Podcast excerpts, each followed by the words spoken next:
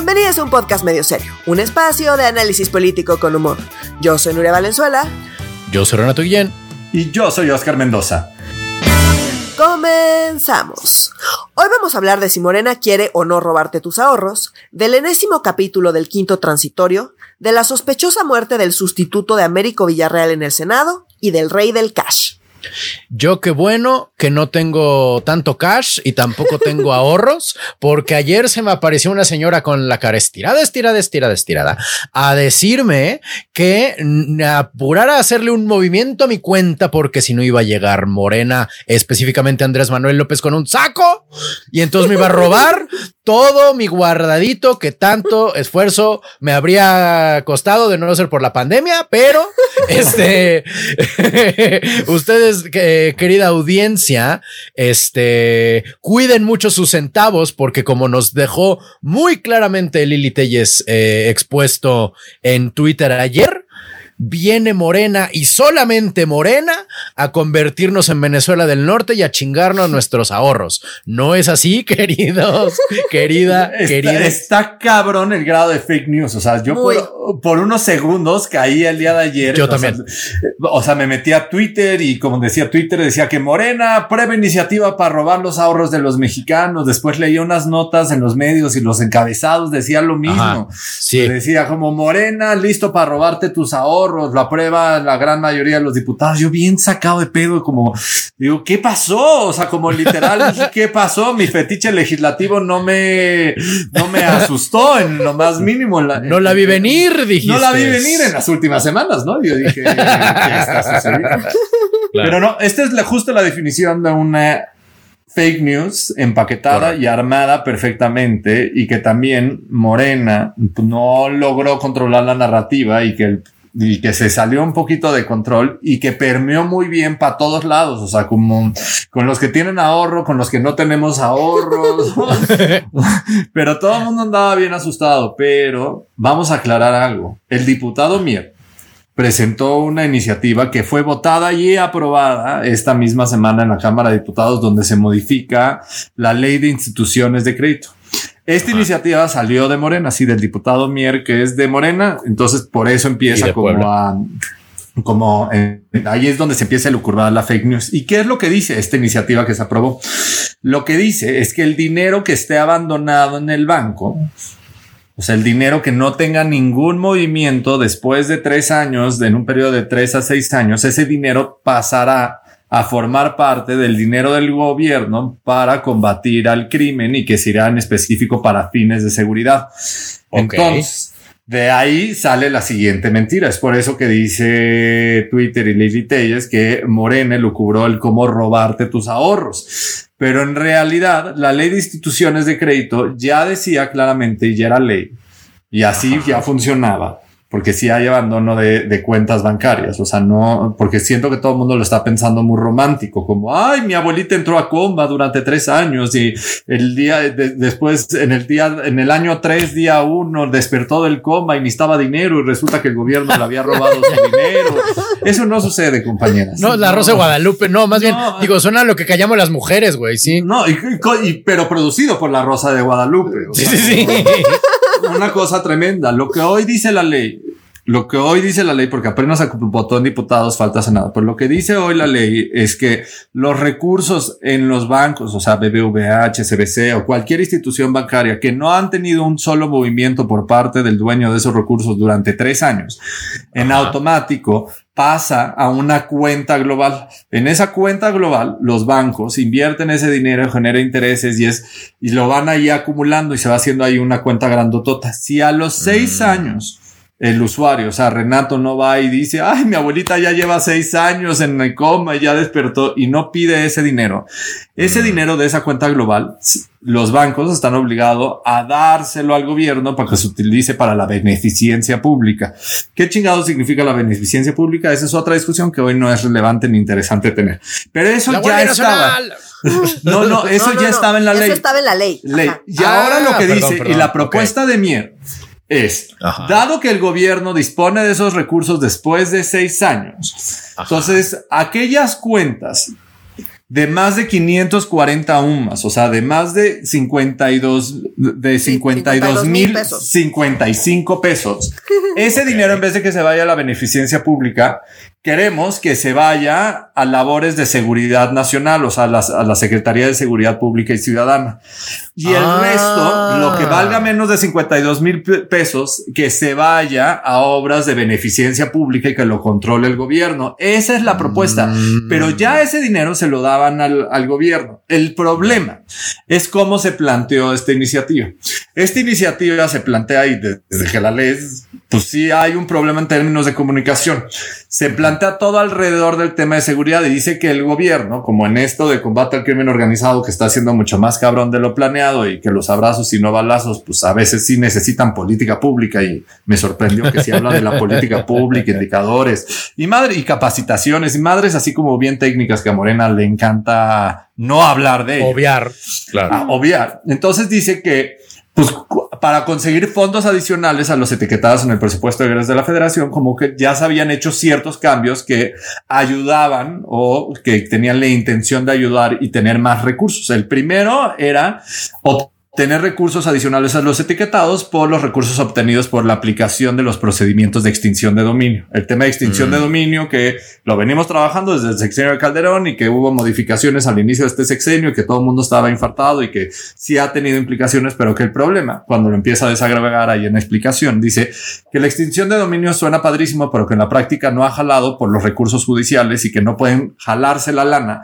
de las cuentas que controla la unidad de inteligencia financiera por presunto crimen organizado y que meten tanto mm. recurso financiero, tanto recurso legal que, legal que todo el mundo está amparado y que no han podido jalar la lana de extinción de dominio. Entonces, el segundo lugar donde tenemos para conseguir recursos para labores de seguridad que no son etiquetados es de los recursos decomisados y que obran en las bodegas y almacenas del sistema de administración y enajenación de bienes, que no es otra cosa que para devolver al pueblo lo robado tampoco ha funcionado muy bien porque la mm. Fiscalía General de la República no ha hecho un muy buen labor, ni tampoco la Guardia Nacional, ni la Seguridad de Secretaría de Seguridad Pública a nivel federal, para incautar este tipo de bienes y agarrar como en flagrancia y como, ah, mira, ya trae como Zenly Llegón, que le encontraron cientos de millones de dólares.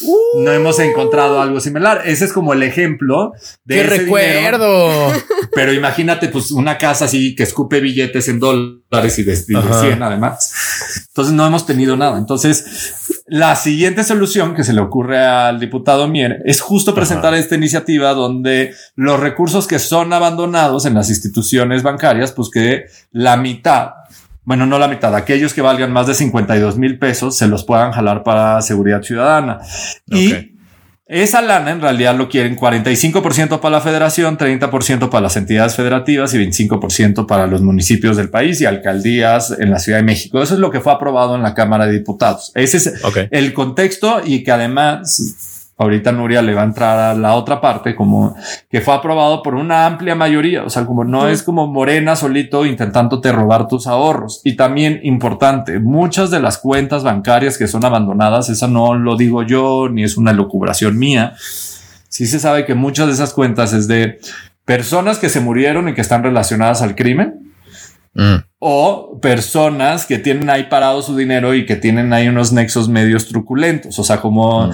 las instituciones bancarias no tienen esta intención de quedarse el dinero porque además ni siquiera se lo quedan ellos. O sea, sí lo invierten y le generan ganancias, pero al final del día el gobierno se va a quedar esa lana y si le echan ganitas, si ahorita Renato se muere, pues a ver, para buscar para quién es esa lana, ¿no? No, te estoy diciendo porque estás hasta. O sea, me muero y me van a aparecer más de 52 mil pesos, no chingues. o sea, no, pero, o sea, o que, por ejemplo, un sobrino tuyo no vaya a preguntar al banco, oye, creo que mi tío Renato tenía aquí una cuenta, dame su dinero, ¿no? O sea, como en realidad, pues buena de esa lana, o sea, como es un porcentaje muy pequeño el que se queda de ese dinero que nadie reclama de, dinero limpio y es un porcentaje alto de ese dinero que se queda parado en el sistema financiero. Mm porque viene más del lado más oscuro y que está más relacionado al lavado de dinero, o sea, como por delitos de cuello blanco o delitos más eh, culeros como relacionado al crimen organizado. Entonces, eso es lo que estaba haciendo, intentando hacer el diputado Mieri Morena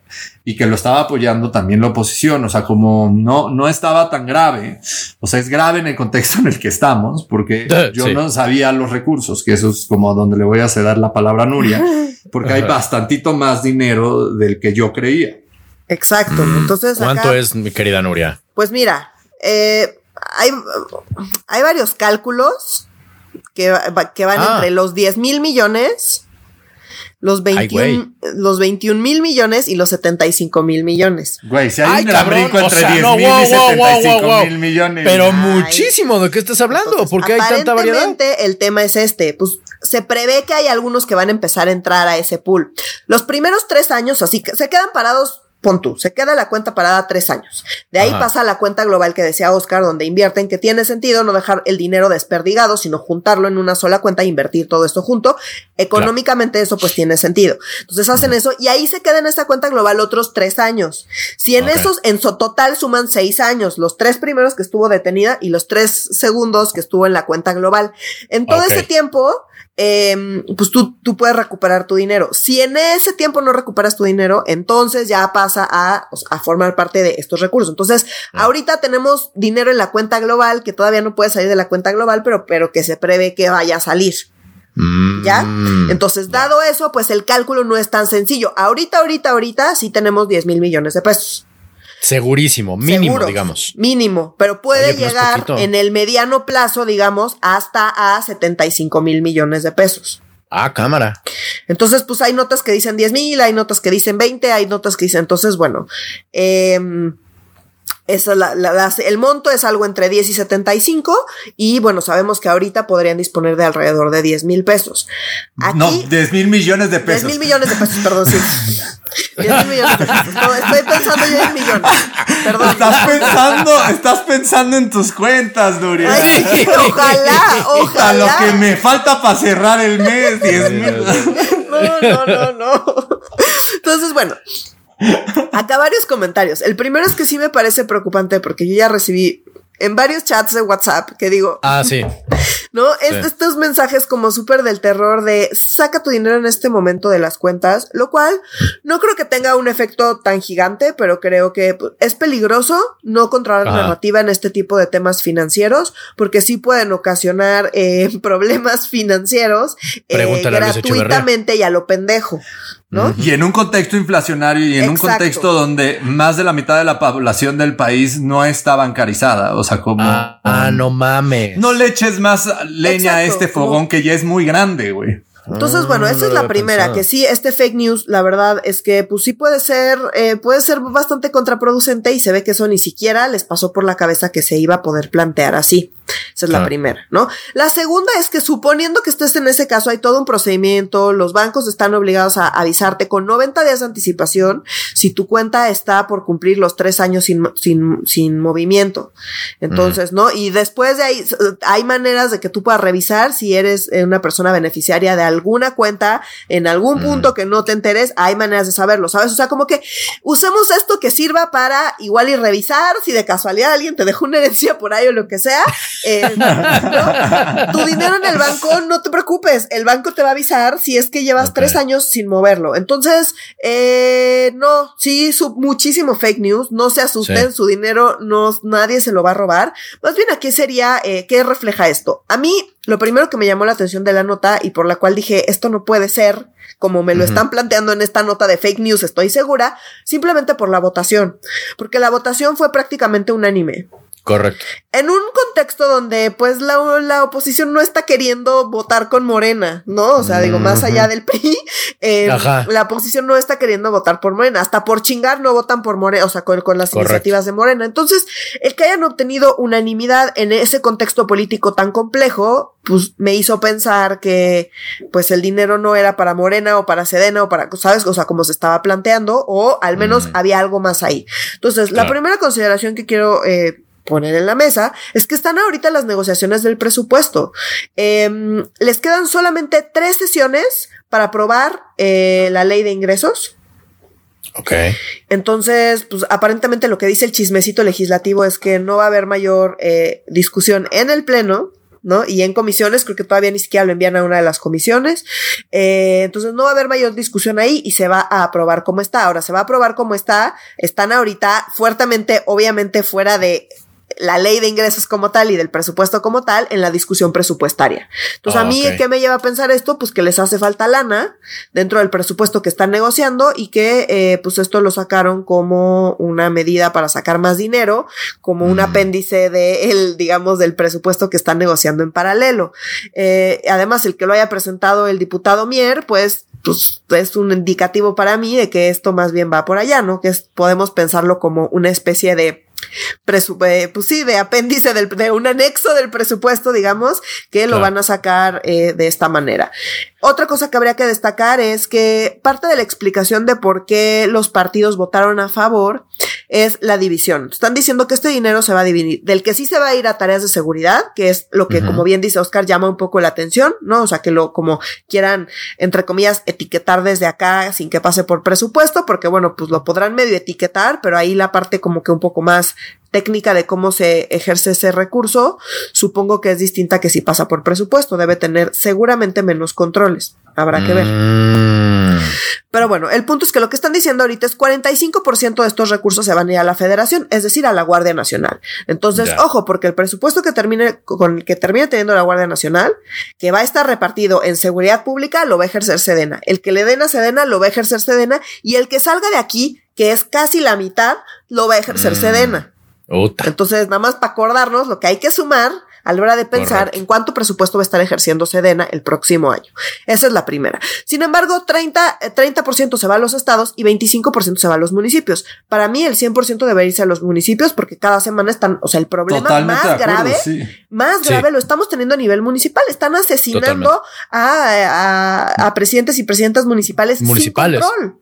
Sin control, a diputadas locales. Es, es decir, el problema muy claramente está a nivel local. Entonces, si dicen que les preocupa eso, pues en vez de darle 45% a Sedena, sí siento que debieron haberle dado la mayor cantidad de este dinero a los municipios. Pero bueno, eso pues mi opinión no importa mucho, ¿verdad? Em, Vote por Nuria para que cuando sea diputada su No, vote o no. Su, su opinión importe. Tenemos que importar más cosas, va a decir Nuria, pero bueno, perdón, perdón, perdón. Em, entonces, eh, bueno, nada más se supone que están diciendo que este dinero a los estados y a los municipios lo van a utilizar para las policías estatales y municipales, porque Mm. pues son las que han estado más descuidadas y que son las que se requiere fortalecer. Al menos ese es el discurso. Eh, así lo está viendo la oposición, eh, ¿no? Y por eso votaron a favor y por eso hubo esta unanimidad de vamos a sacar este dinero que ya está en la ley, nada más lo vamos a utilizar para cosas que urgen, porque pues claramente no se están alcanzando las cuentas, ya no tienen fondos, ya no tienen fideicomisos, están quedando sin lana, eso es súper evidente, siguen gastando millones en obras sin sentido y pues sí, sí empieza a ser bastante preocupante qué va a pasar eh, con las lanas del gobierno, porque llevábamos muchas cosas pueden estar mal, pero las finanzas públicas no estaban tan peor, la economía no estaba tan mal, digamos, no estaba creciendo, pero al menos estaba estable la parte macroeconómica. Mm. Y había fondos, y había como algunas estrategias ahí que hoy, pues cada vez se ven, pues más debilitadas. Entonces, pues sí creo que es algo a lo que tenemos que prestar atención.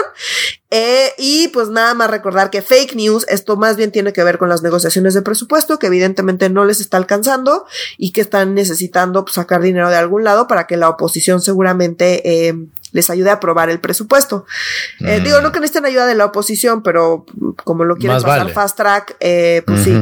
Entonces, bueno, pues no, no encuentro otra explicación para que toda la oposición haya votado a favor. Ellos están Claro. diciendo que es por las policías. A mí me parece injusto que más de la mitad, insisto, se vaya eh, a la Guardia Nacional, que es lo que va a terminar pasando. Y bueno, así está, así está este tema. Es muy importante no olvidarnos que la discusión de presupuesto, eh, de ley de ingresos y presupuesto, está ahorita sucediendo. No la estamos viendo Correcto. suceder, pero está sucediendo.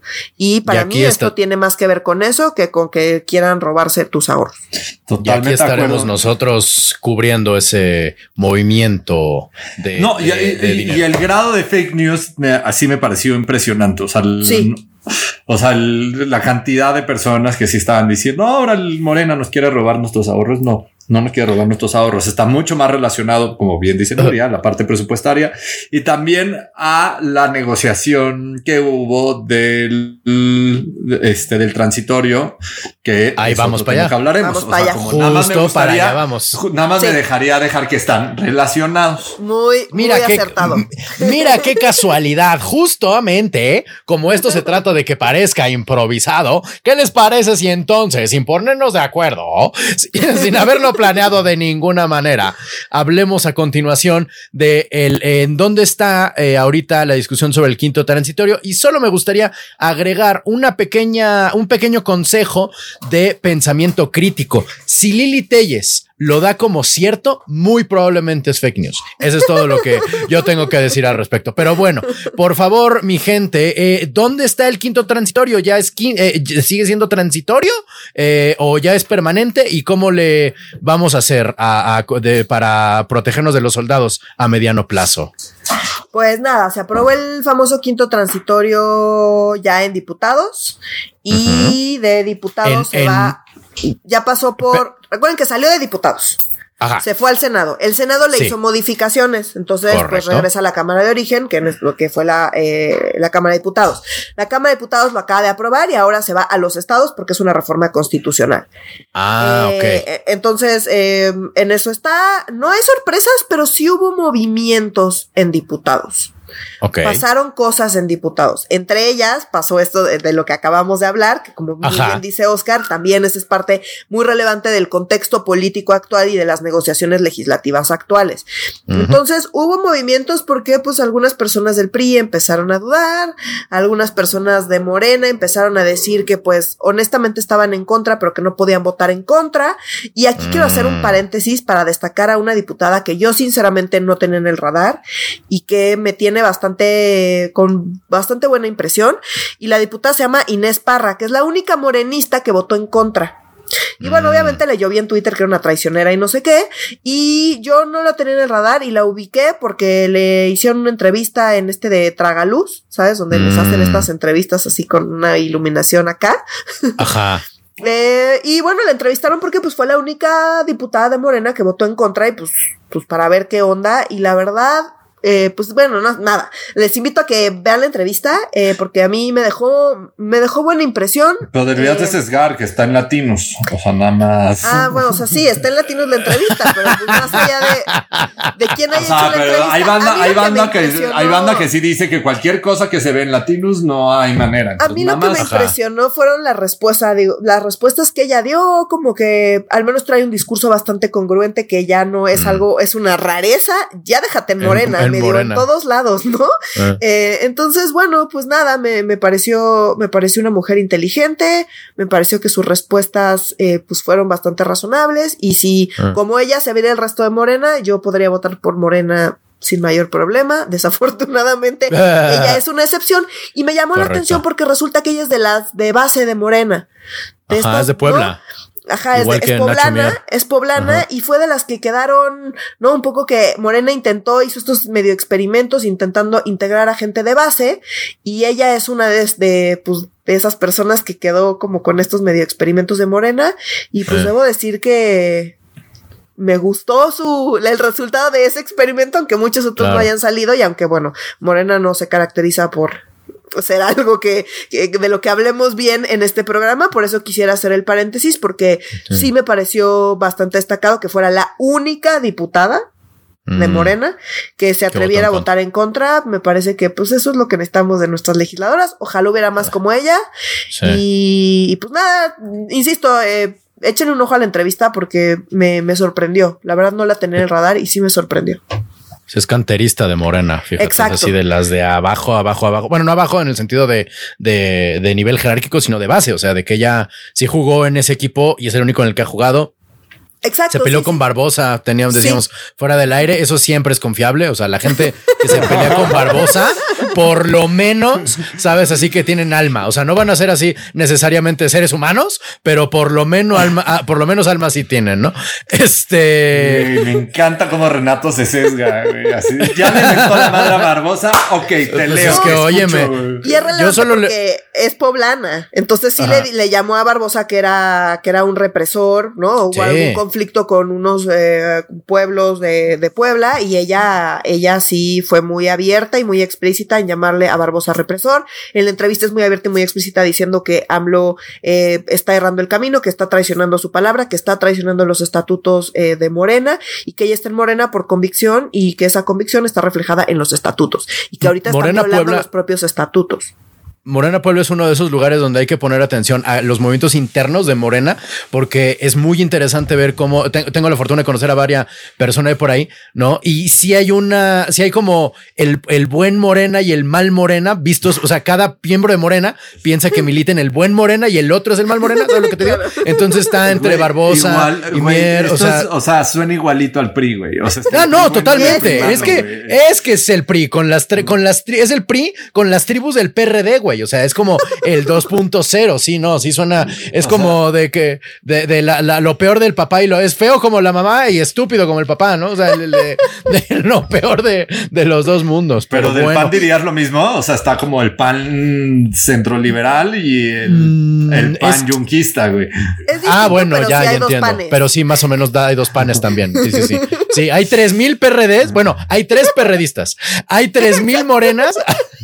hay tres mil PRIs. Este, eh, y, y hay este dos panes al menos, como. Verde como solo hay uno, el que Verde solo hay dinero. uno, verde que te quiero verde, ¿no? Ajá. Este, eh, eh, eh, mira, es muy interesante pensar cuántos partidos tenemos en realidad. En realidad y son yo un ya chingo.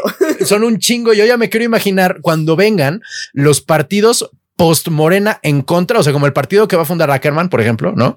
Este El y esposo luego de el esposo de Sí. ¿no? No, ya habíamos dicho hace años, no merece. No, Perdón, es que ahora, decir ese nombre. discúlpenme ustedes, que ahora que se, que se ya se separó, dije, ah, mira, ya podemos usar el nombre, no, el esposo de Irmeréndira.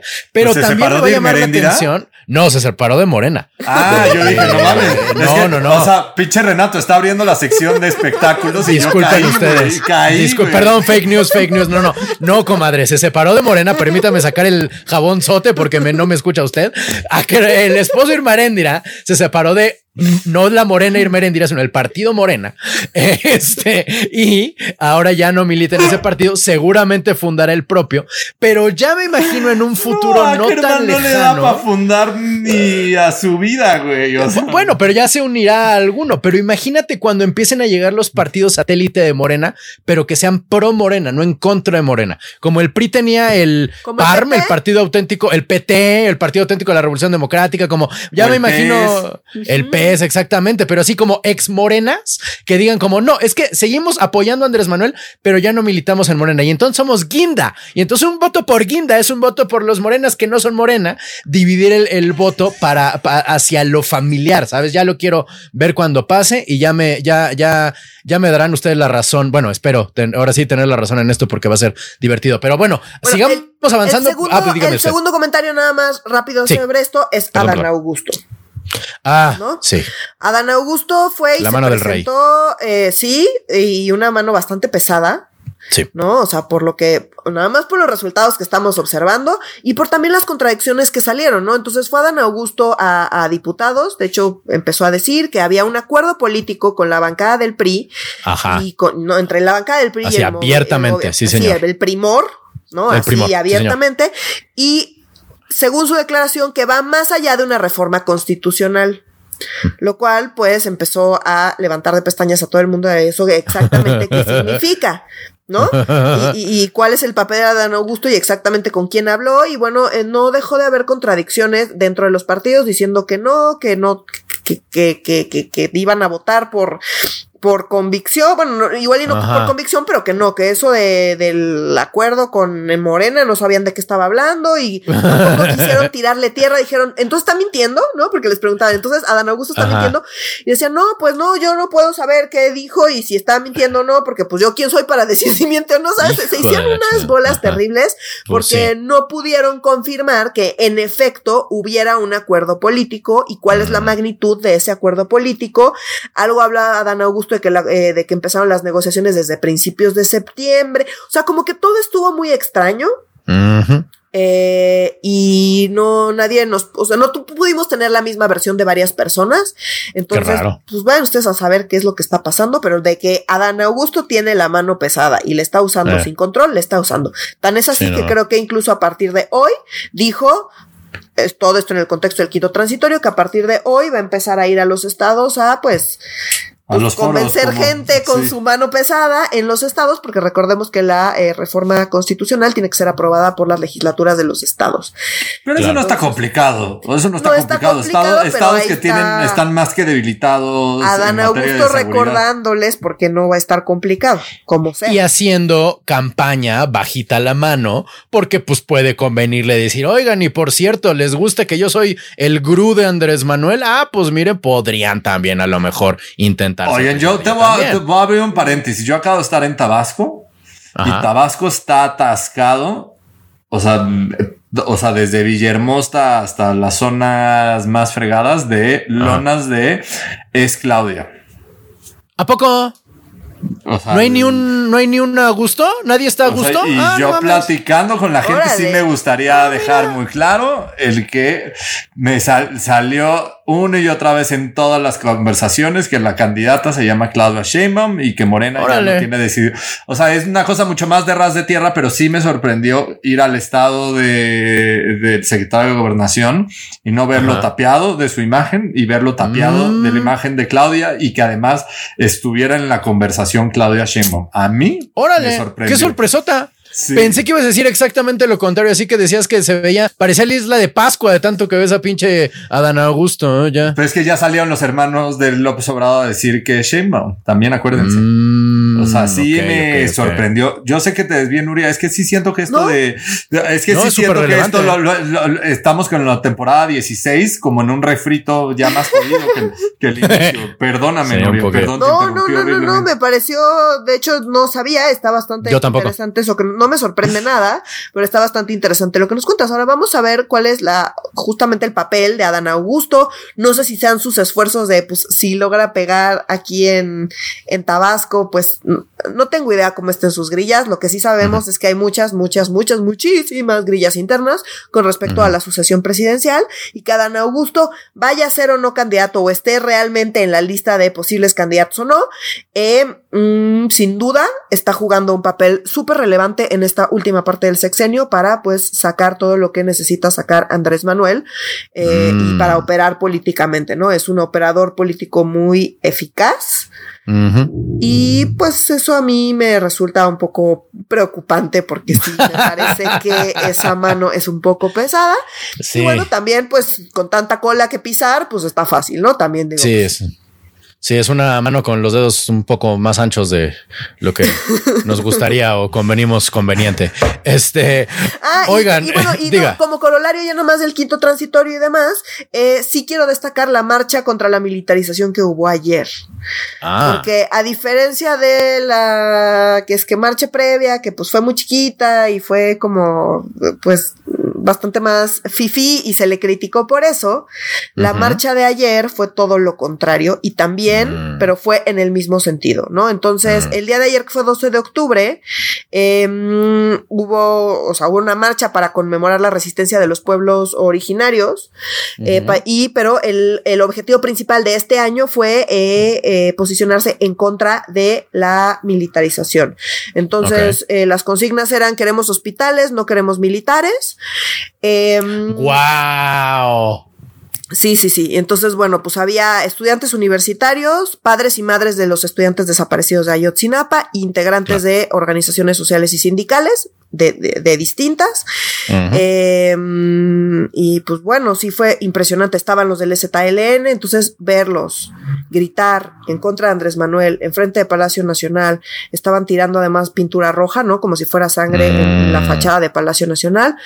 Pues yo no sé ustedes, pero a mí me pareció una imagen bastante impresionante ver al STLN gritarle, ¿no? Otra de las consignas era que había una manta grande que decía queremos escuelas, trabajo y hospitales, no queremos militares. Ah, qué chingón. ¿no? Qué maravilla. Pues sí, sí, lo, sí me gustaría destacarlo porque me pareció bastante impresionante la imagen, ¿no? Y, y, y el símbolo, ¿no? Y lo que representa el que estén estas comunidades en, en su manifestación y que hayan decidido utilizar esta manifestación para eh, pronunciarse en contra de la militarización y en particular en contra del presidente militarizando al país, eh, no me parece menor y es algo que nada más quisiera destacar como corolario del quinto transitorio, amigos. Y totalmente conectado con ese tema mientras eso pasaba, mientras gente con más de, mucho más de dos dedos de frente, mucho más de dos neuronas conectadas, protestaba en contra de la militarización. eh, Luis Crescencio Sandoval, titular de Sedena, yo creo que de pronto ha de haber comprado acciones en Bachoco, porque qué tamaño de huevos rechazó comparecer en San Lázaro por el hackeo a Sedena y no solo dijo no voy, citó a los legisladores en su oficina, o sea, en su oficina de él. Es decir, ah, le, quieren, eh, ya ven que va a estar lleno de controles el, quinto transitorio y que vamos nosotros, los militares, a estar sometidos a, las lo que diga el poder legislativo y tómala. A la primeritititita que intentan nada más eh, aclarar qué chingados pasó en, la, en los Guacamaya Leaks. Luis Crescencio dice no, y ahí si ustedes quieren cuando yo pueda, como lo que, lo que decía el, el filósofo prusiano, este Ferdinand Lassalle, ¿no? Son los, los poderes reales, ¿no? Los, los, los factores reales de poder es en este momento los huevos de Luis Crescencio Sandoval y mostrándonos quién pendulea y qué horas son para saber que, cómo está el TikTok TikTok con los dídimos de Crescencio Sandoval. Güey, los llevaste al extremo, güey. Perdón, es que Pero me encabroné muchísimo. Es que cuando leí la Sí, nota no, dije, no, sé, no no, mames, no. Estoy leyendo el de forma. Sí. Estoy leyendo el de forma. Como no puede ser. Estoy de acuerdo, estoy de acuerdo. Es que el de forma ya no es ¿Con confiable qué porque lo huevos? compró Televisa. Ajá. Es que, es fake, es que ya Ah, el cierto, fake news cierto, se vuelve cierto. fake news, acuérdate, acuérdate. Pero, o sea, es- Yo la o sea, pregunta que tengo para ustedes, la pregunta que tengo para ustedes es: ¿es legal lo que acaba de hacer Luis Crescencio? Sí, por eso yo siempre me la veo burlándome de las comisiones en diputados. O sea, como estás obligado a ir a comparecer, pero pues qué dientes, güey. No pasa absolutamente Ya. nada. O sea, como, y ahorita Ya, que dicen, como Morena y, y sus primores, que dicen que está increíble la Guardia Nacional y, y cuál es el problema que esté hasta el 28 y cuál es el problema eh, que, que sea militar cuando va a haber una comisión Eh, ese es el bicameral problema. vigilando su actuar. Y Mm. También creo ¿Y? que, que, que Renato está muy preocupado y pues otra vez está saliendo con que la ley es la ley, Renato, y pues así no funciona este gobierno. Carajo, perdón, por, Ni el por ser pasado ni el antepasado. No, bueno, No, México este- nunca ha funcionado. De acuerdo, pero este sí, o sea, sí siento que antes. Más al. Esto sí es demasiado. Exacto. Antes Sí. al menos medio le hacían al cuento de que medio cumplían con la ley, pon tú. O sea, Ajá. les preocupaba hacer un esfuerzo porque pareciera que les preocupaba cumplir con la ley. Ahorita Correcto. No. no. Ahorita la ley no es relevante, la constitución misma tampoco. No, estoy de acuerdo, estoy de sí acuerdo, es estoy de acuerdo. O sea, creo que eso sí es distinto. Más allá de que todos hayan violado la ley, pues sí. Pero, pero ahorita sí, ya. Pero no el- lo citaban el- en su oficina el nivel de de él, o sea. cinismo, el nivel de cinismo y Eh, el nivel Sí, de. y esto es, o sea, esto es una probadita, literal, regresando a tu símil del TikTok. Esto es una probadita. Esta es la puntita, literal. O sea, El como. Ah, ya, sí. O sea, le, le vale madres. O sea, tiene cero consecuencias no ir a una comparecencia, tiene cero consecuencias, hacer o no hacer lo que te pide el Congreso, pues porque no tiene dientes. O sea, el, o sea, el juego de pesos y contrapesos, como que siento que estamos muy educados o a una parte de la población están muy educados por las películas gringas, ¿no? Como cuando fue el caso Ajá. de Clinton con Mónica Lewinsky, de "Ah, son las comparecencias en, en la Cámara de Representantes y puede perder el puesto, lo mismo con Trump y, y así hay un montonal de ejemplos, pero en el caso mexicano no es relevante.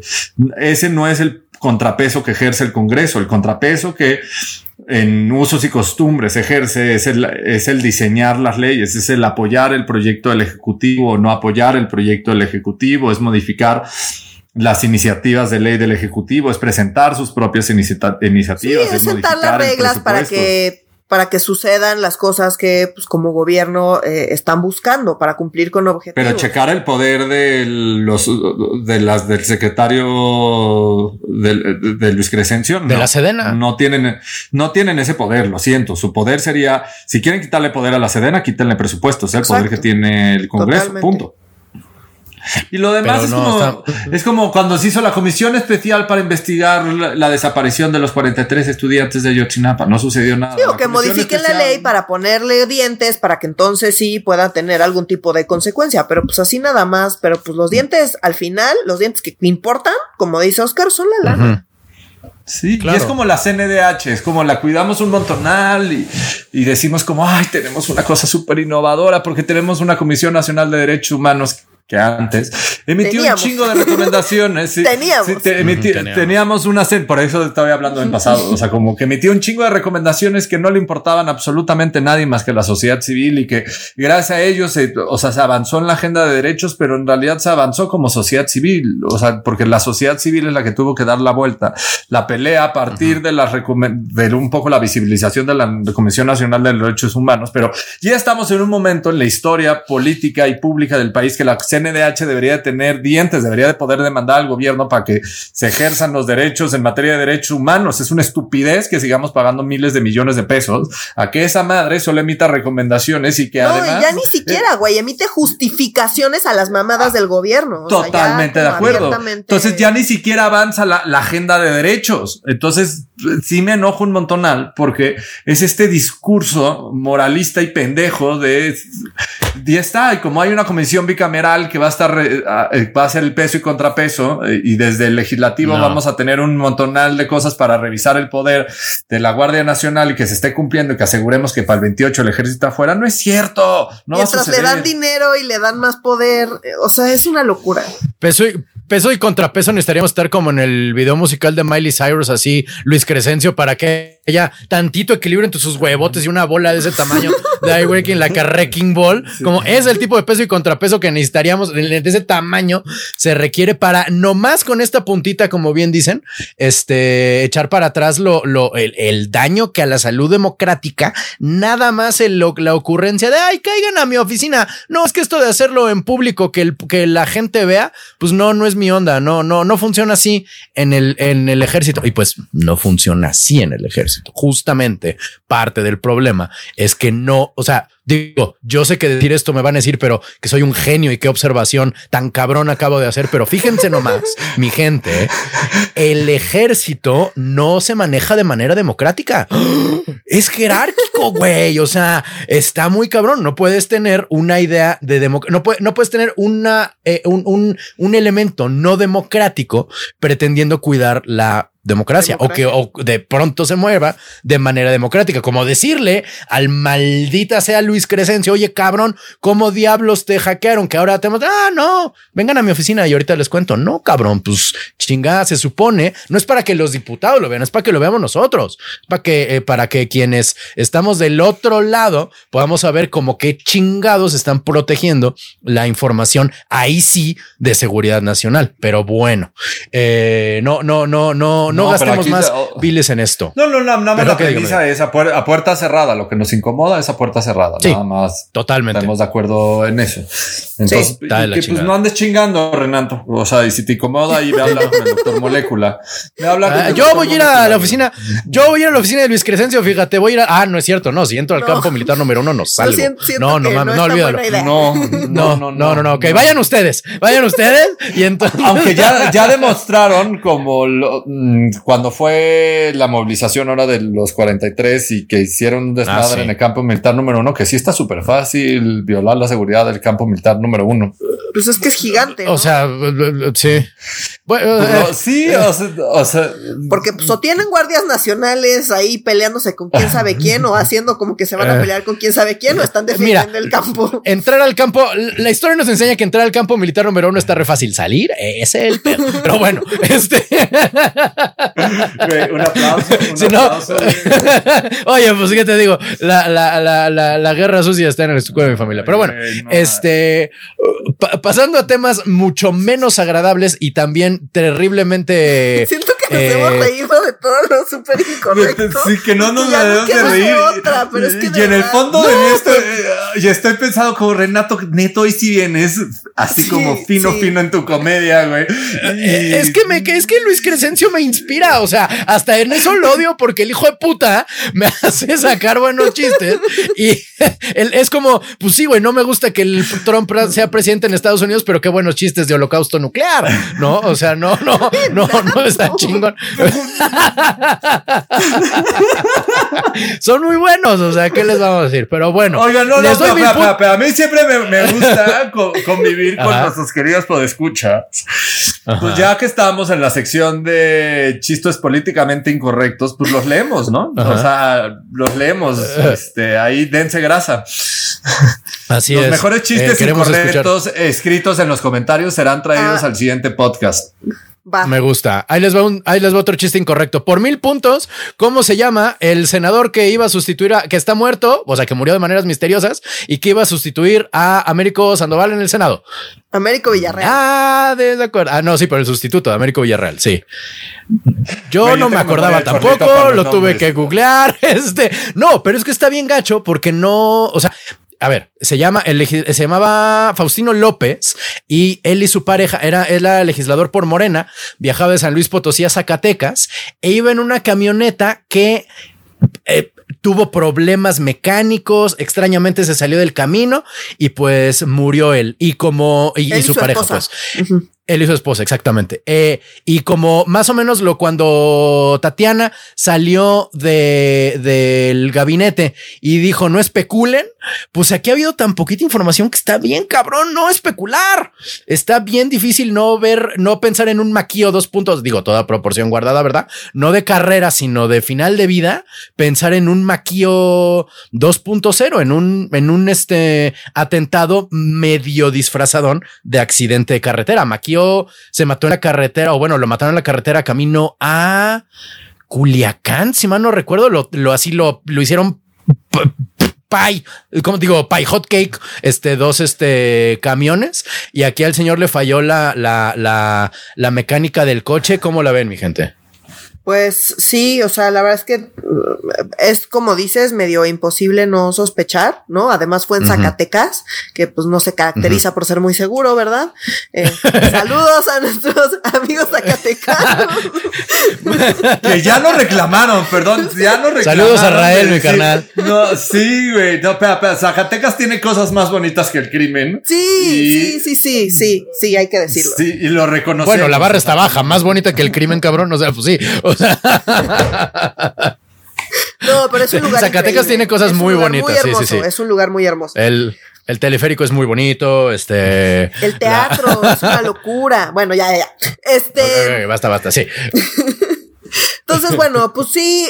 Esto es importante porque, a ver, Américo Villarreal era senador.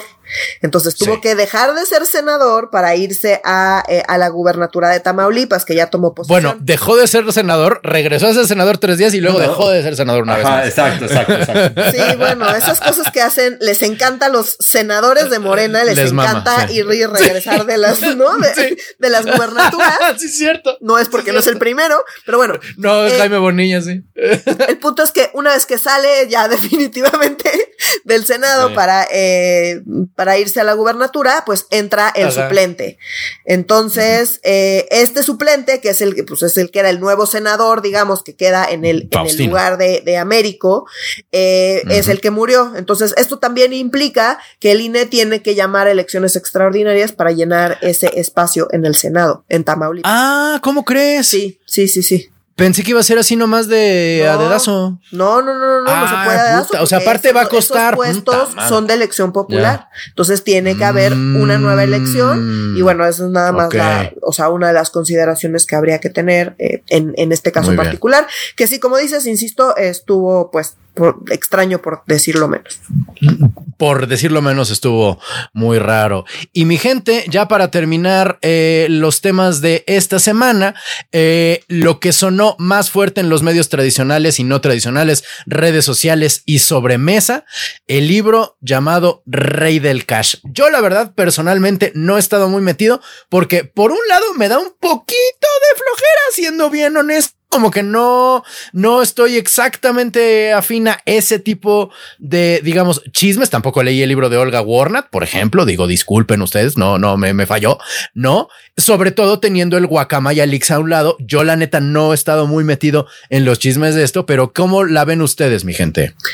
Pues mira, yo no, no, he- no, no, no pienso leer todo el libro, la verdad, porque tengo demasiadas cosas que Solo leer, los de pero- AMLO. Pero, sí lo, sí lo Los de AMLO sí, Ajá. porque esos me parecen, no porque los disfrute. Ah, ay, porque- espérate, espérate. ¿Ya te llegó ¿Qué?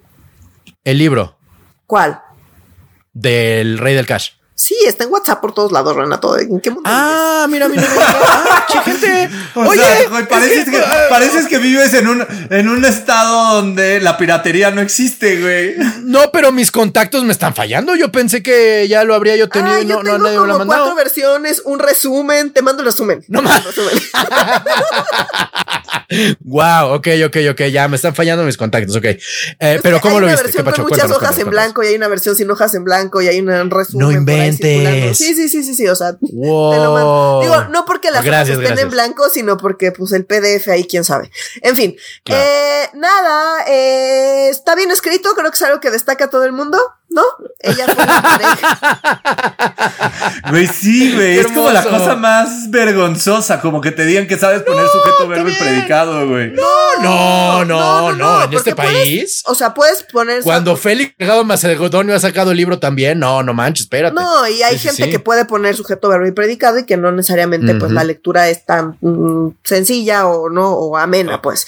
Entonces, eh, pero bueno, más allá de eso, pues creo que fue un poco decepcionante, ¿no? O sea, se hizo mucho ruido alrededor del Rey del Cash y viene este libro, Ajá. salieron las Guacamaya Leaks, entonces fue como esto va a ser ya un escándalo, iba a ser una bomba atómica Ajá. que va, ¿no? Ya a, a terminar con la 4T y, y, pues la neta es que no.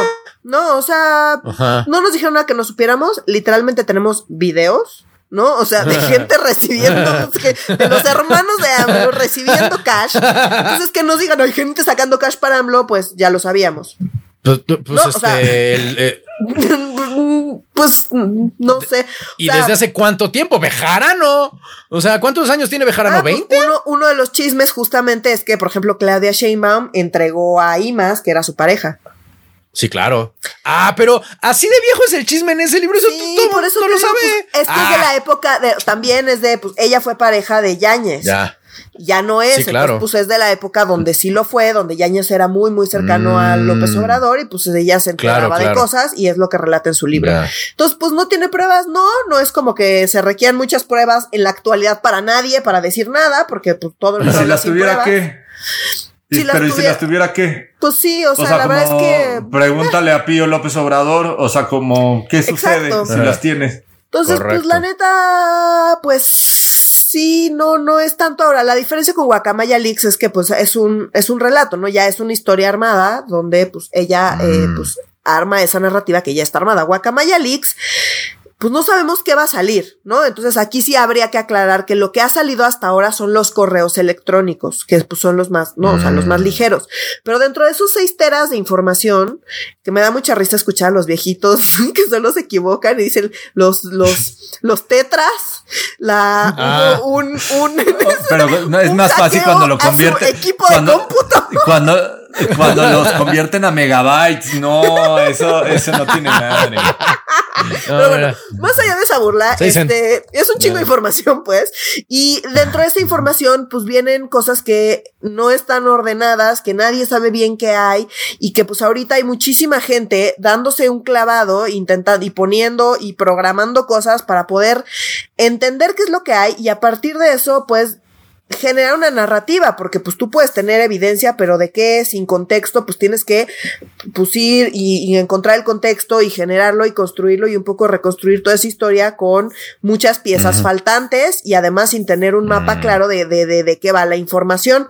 Entonces, yo creo que vamos a tener grandes, digamos, piezas de investigación periodística, seguramente, a partir de los Guacamaya Leaks. Mm. ¿Qué tan letales? No sabemos, pero creo que eso sí tiene mucho más potencial de que salga algo que, que, que hoy eh, no sepamos, no nos hayamos enterado y que pueda afectar eh, pues de manera importante a, a, alguien. ¿Cuánto tiempo va a pasar? Pues quién sabe, aunque no dudo que haya mucha gente metiéndole ya mucho dinero para poder sacar algo pues relativamente pronto, pero ese relativo pues insisto, no sé, para sacar algo de calidad y bien armado y demás, pues cuánto tiempo tome, ¿no?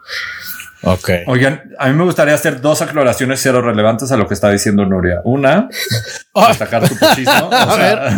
destacar tu puchismo, las piezas de investigación. Ay, perdón. Ah, ya. Y la otra, la otra, sí soy ese viejito. Ya sé cuántos son seis teras en megabytes. 6 millones 291 mil 456 megabytes. Sí, güey, 6 teras son, cada tera son mil gigas, güey. O sea, el, yo, yo, yo, he escuchado los... Ahí vamos, ahí vamos a la plática de viejitos. No, no, no, yo ya no llegan a este punto, ya no llegan a este punto. Mira, yo, esto ya está avanzado. Ah, eh, eh, el segundo, el, el, recurso mnemotécnico es el siguiente. A la Sedena le sacaron seis enteras. Así es como yo, así es como yo lo recuerdo para no, no olvidarlo nunca y saber que es bastante. O sea, seis enteras es un chingo. Este, pues mi gente, hemos llegado al final de los temas de la política, digo, de la agenda política esta semana. Por favor, manténganse en contacto con nosotros y entre ustedes a través de nuestras redes sociales que son en Instagram estamos como arroba medio serio. En Facebook estamos como Facebook diagonal medio serio MX. Y en Twitter en arroba medio y en bajo serio por favor, eh, eh, discutan eh, con ahínco, si son tan amables, los temas de esta semana. Más finos. Pongan sus chistes más finos. Este, recuerden que hay temas todavía muy importantes que van a seguir siendo relevantes dentro de la agenda y aquí estaremos para cubrirlos. si nos lo permite la Sedena, el bicho y el sistema capitalista, nos escuchamos la próxima semana. Para medio serio, yo soy Renato Guillén. Yo soy Valenzuela. Y yo soy Oscar Mendoza. Adiós.